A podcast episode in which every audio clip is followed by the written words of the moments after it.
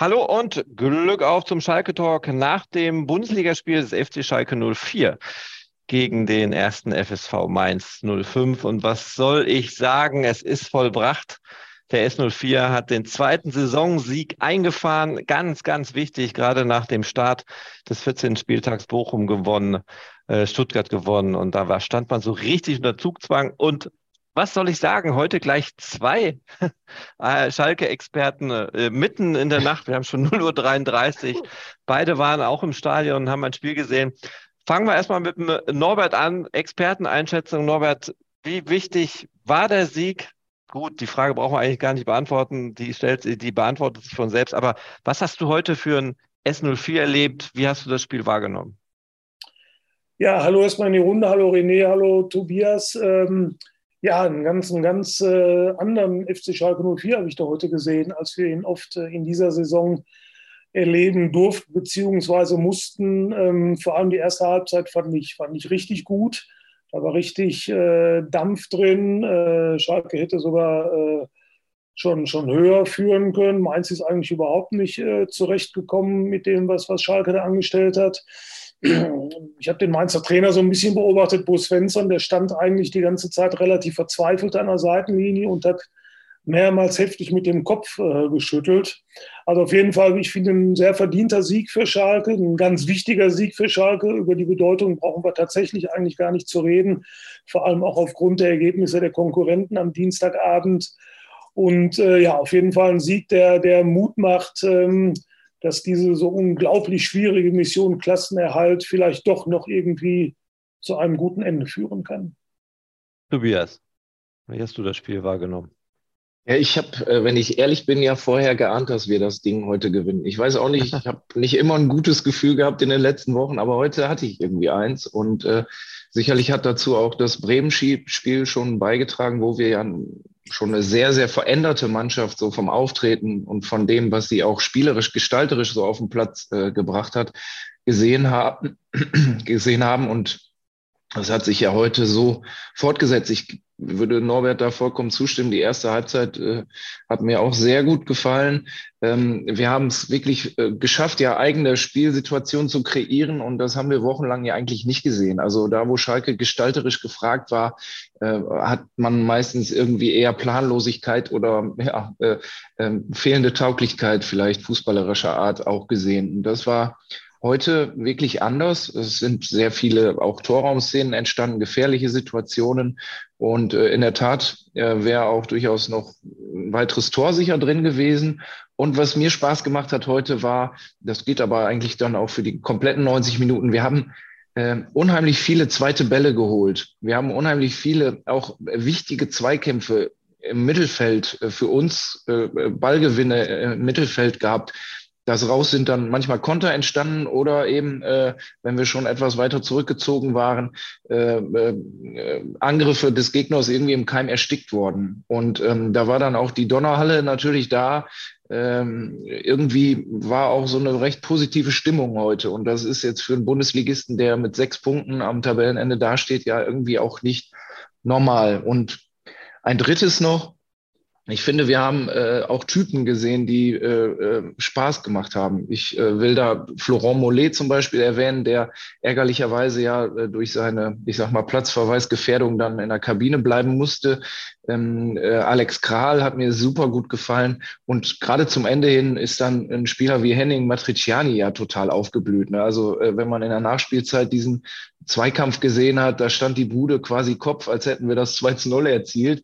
Äh, es gibt schon äh, Vergleiche mit Yves Eigenrauch. Henning Matriciani ist ja, ist ja ein Spieler, der äh, auch sehr kritisch beurteilt wird oder manchmal auch sehr, ich sag mal, polemisch angegangen wurde, dem maximal vielleicht auch Drittligatauglichkeit angedient wurde. Und ich finde, der hat heute wirklich ein ganz, ganz tolles Spiel gemacht die Frage stellt sich, woran liegt das? Ist, ist, ist die Innenverteidigung so eine andere Position, die, wo es einem leichter macht, sowas zu spielen? Weil außen kam man ja überhaupt nicht klar.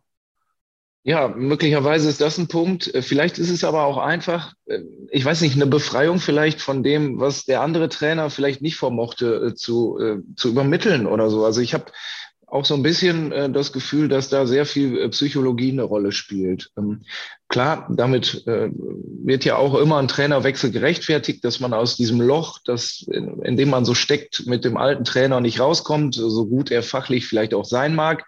Ähm, und Thomas Reis ist ja auch, glaube ich, jemand, der menschlich äh, sehr gut äh, funktioniert in so einem Team. Und äh, ich kann mir gut vorstellen, dass also wirklich 50 Prozent Anteil tatsächlich so ein psychologischer Faktor ist, denn jetzt innerhalb von zwei Wochen kann er die Mannschaft ja nicht spielerisch auf ein anderes Niveau heben. Da geht es einfach um, um Ansprache, vielleicht auch um ein paar taktische Ideen. Was ich beobachtet habe, das ist mir aufgefallen, er hat mehrfach im Spiel Leute zu sich zur Seitenlinie geholt und denen mit Händen und, und Worten versucht zu erklären, was er von denen verlangt, also was er von denen will. Ich weiß nicht genau, ob das dann taktische Umstellungen waren oder Korrekturen, aber ähm, solche Sachen finde ich immer gut. Die wirken, die haben ein Zeichen und äh, äh, das hat mir einfach sehr gut gefallen heute.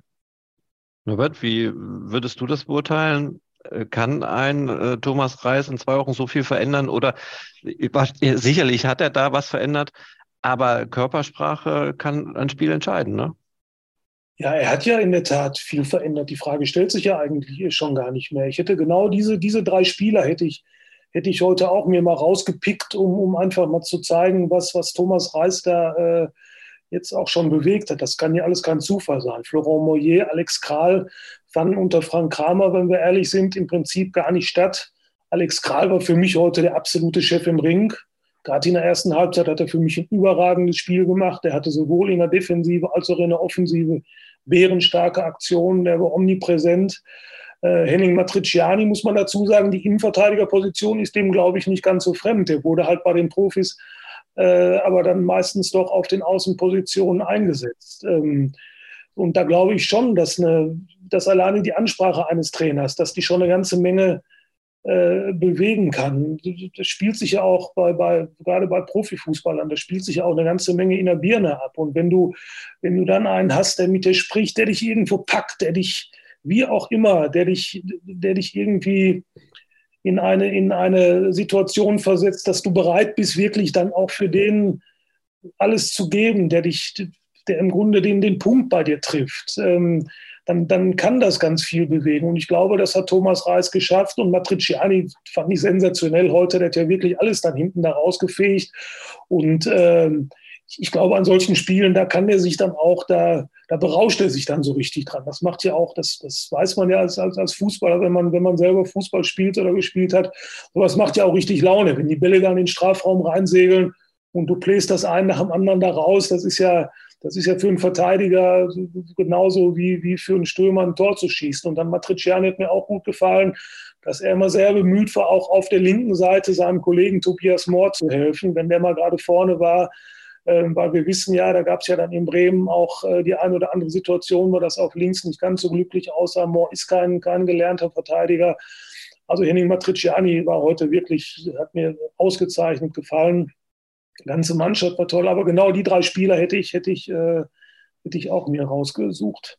Hat es euch dann überrascht, dass äh, Tobias Mohr dann wieder hinten links war? Hätte man nicht eher mit dem Kolo rechnen können?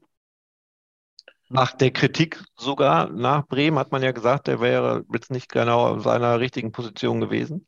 Also ich will, ich will nicht schlau schwätzen, aber mich hat es äh, nicht überrascht. Wenn du dich erinnerst, wir haben gestern schon über Kolo gesprochen. Ich habe gesagt, ich kann mir nicht vorstellen, dass er den in so einem wichtigen Spiel mit dieser ganzen, mit dieser Gesamtgemengelage, Konkurrenz hat gepunktet und äh, Stadion voll und wenn Schalke nicht gewinnt, dann, dann, dann war es das äh, vielleicht sogar schon, dass er, dass er einem Spieler da dann direkt zu seinem Debüt verhilft. Also so ein bisschen hat äh, Reis ja auch gestern anklingen lassen, dass er, dass er schon äh, eventuell damit plant, die Startelf von Bremen spielen zu lassen. Und äh, da gehört dann Tobias Mohr halt auch dazu. Ich vermute aber, dass Thomas Reis Tobias, Mohr auch gesagt hat, ähm, dass er keinen rein linken Verteidiger spielen soll, sondern dass er eben auch Offensivaktionen kreieren soll. Und äh, das hat Tobias Mohr heute versucht. Die waren nicht alle von, von Erfolg gekrönt. Das eine oder andere Mal hat er ein bisschen überhastet äh, abgeschlossen, die falsche Entscheidung getroffen. Aber ähm, um auf deine Frage zurückzukommen, also überrascht hat es mich nicht. Ja, also sie haben heute gekratzt, gebissen, die haben gekämpft, haben alles gegeben. Ich fand immer noch Marius Bülter irgendwie sensationell, der ja eigentlich immer sein Letztes gegeben hat. Man hat es ja äh, immer mal positiv bemerken müssen, wenn es überhaupt nicht lief. Marius Bülter war immer einer, der doch alles versucht hat. Und heute gab es Szenen, sein Gesichtsausdruck und auch dieses Ding da an, den, an den Pfosten. Das sind natürlich Dinge, aber der hat wirklich bis zum letzten gekämpft. Habt ihr die Nummer mit dem Kuchen mitbekommen? ähm, da gab es ja Ralf Fährmann und äh, Peter Knebel. Ja, die Bildzeitung hat das, glaube ich, heute berichtet, ne? äh, dass ähm, Peter Knebel Ralf Fährmann wohl untersagt habe, in der Halbzeitpause Kuchen zu essen. Das mhm. hat sich ja auch so ein bisschen schon zum Mem äh, bei Twitter entwickelt. Äh, da gibt's jetzt lustige Bilder, wo Ralf Fährmann irgendwie eine Packung Bussi-Bär oder irgendwie so ein komisches Weingummi durchs Stadion trägt. Ist natürlich eine Fotomontage, aber auch das Bild mit der Bierkiste auf der Schulter. Ähm, äh, man schreibt, dass er ja eben ein sehr körperlicher Typ ist, also auch sehr viel Masse mit sich trägt und diese Masse muss ja aber auch Futter haben und so. Also ich weiß nicht, Norbert, du bist ja näher dran äh, an diesen Dingen als ich als Fan. Äh, vielleicht kannst du ein bisschen ausplaudern, ob da was wirklich was dran ist oder ob das Kokolores ist.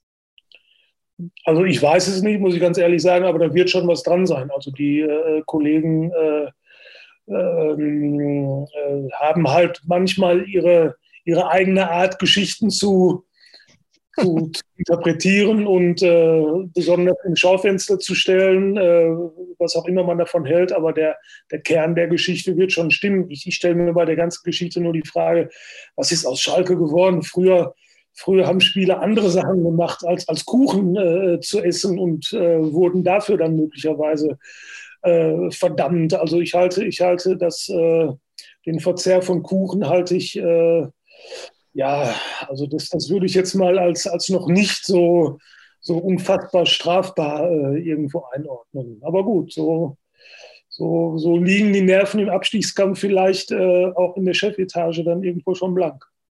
Zumal man finde, ganz verraten darf, Entschuldigung, wenn ich das nur sagen darf, der Kuchen wird ja vorher immer bereitgestellt. Also der, die nehmen sich ja den nicht irgendwie äh, verbotenerweise mit, weil die kriegen den ja in die Kabine. Warum, warum steht er dann schon da, könnte man fragen. Ja, ja. Warum, warum führt die Jungs in Versuchung? Aber nichtsdestotrotz, äh, äh, Marius Bülter hat ja dann gesagt, warum er das Ding an, die, an den Latte oder an den Pfosten genagelt hat, weil er Kuchen gegessen hat. Seine ja. nette Antwort. Ja. Ja, nicht sehr gut, äh, aber ja, ja, ja, ähm, ich will noch eine Sache vielleicht ja. zu der Situation sagen, weil ich finde einfach, Marius Bülter macht es eigentlich auch richtig. Also äh, man kriegt ja als Stürmer vielleicht so die Flatter, wenn man weiß, hinter mir zehn Meter ist keiner. Also ich laufe jetzt mit dem Ball alleine aufs, aufs Tor zu. So, und dann nimmt er halt das Tempo mit und geht eigentlich am Torhüter vorbei. Eigentlich die richtige Entscheidung, wie ich finde. Man kann natürlich auch aus zehn Metern irgendwie ins Eck wemsen, aber macht er eigentlich richtig und hat dann halt Pech hat dann halt Pech. Ne? Und natürlich sieht es blöd aus. Er hat die Entscheidung auf dem Fuß, aber ich finde cool, dass er seinen Humor dann irgendwie offenbar behalten hat und den Gag mit dem Kuchen am Ende bringt. Äh, das zeigt doch, also so schlecht ist es um unsere Mannschaft ja offensichtlich dann doch nicht bestellt, äh, mental. Ich, ich wollte eigentlich diesen Ausblick gar nicht wagen, aber es geht ja am Samstag schon weiter und ausgerechnet jetzt kommt Bayern. Ist das jetzt ein Spiel zur Unzeit oder gerade jetzt besonders interessant für den FC Schalke 04. Weil danach ist ja die große Pause, ne? Kann man da jetzt alles reinwerfen? Ich, ich habe zum Beispiel die These, Bayern wird sicherlich nicht alles da reinwerfen, wenn man sieht, wer jetzt alles schon ausfällt und dann nicht zur WM kann. Also wenn die mit Kampf da reingehen, warum nicht? Was glaubt ihr?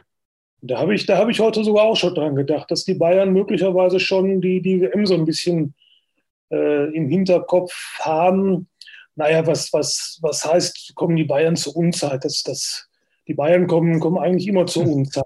Ähm, man hat, man hat äh, früher immer gesagt, es ist ganz gut, äh, gegen die Bayern direkt zu Beginn der Saison zu spielen. Dann wäre der Motor noch nicht so ins Rollen gekommen. Das haben in diesem Jahr möglicherweise auch die Frankfurter gedacht und haben, haben glaube ich, sechs Stück direkt mal gekriegt. Ähm, Bochum hat, glaube ich, ein oder zwei Wochen danach auch sieben Stück von den Bayern gekriegt. Also ist einen optimalen Zeitpunkt, um gegen die Bayern zu spielen, gibt es ja, gibt's ja in dem Sinne nicht. Warum soll er für Schalke jetzt nicht gut sein? Es ist jetzt mal eins der, der wenigen Spiele, in das man jetzt wirklich mal mit, vielleicht mal mit einer etwas breiteren Brust reingehen kann, mit ein bisschen mehr Selbstvertrauen als in den vergangenen Wochen und Monaten. Ähm, du musst das annehmen, als wenn es im Grunde ein Pokalspiel wäre. Du weißt eigentlich von, von zehn Spielen, die du gegen die Bayern spielst, verlierst du möglicherweise neun, weil die einfach besser sind. Das muss man fairerweise dann irgendwo auch mal anerkennen, weil die vielleicht auch viel besser sind.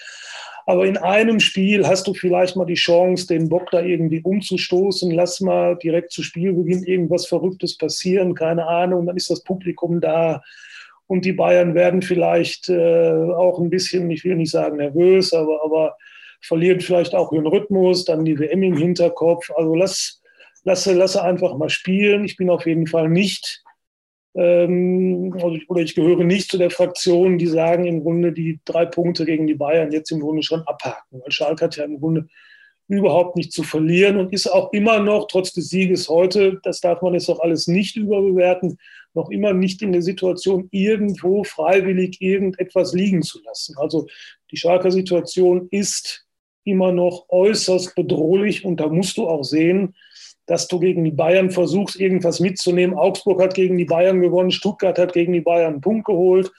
Also mit ganz viel Glück und einem Riesenfight äh, kann auch da irgendwas gehen. Tobias, möchtest du noch ein letztes Wort zur Nacht alles, alles ist drin von äh, 2 zu 0 bis 0 zu 6, muss man ja ganz offen so sagen.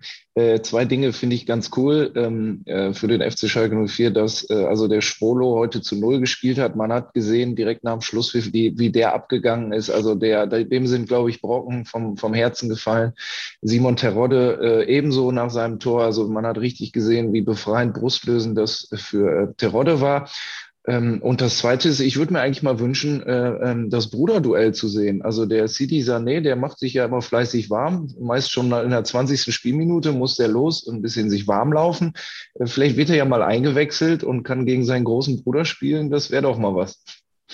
Wahrscheinlich eine Option für Samstag. Also ähm, ja, lass uns überraschen.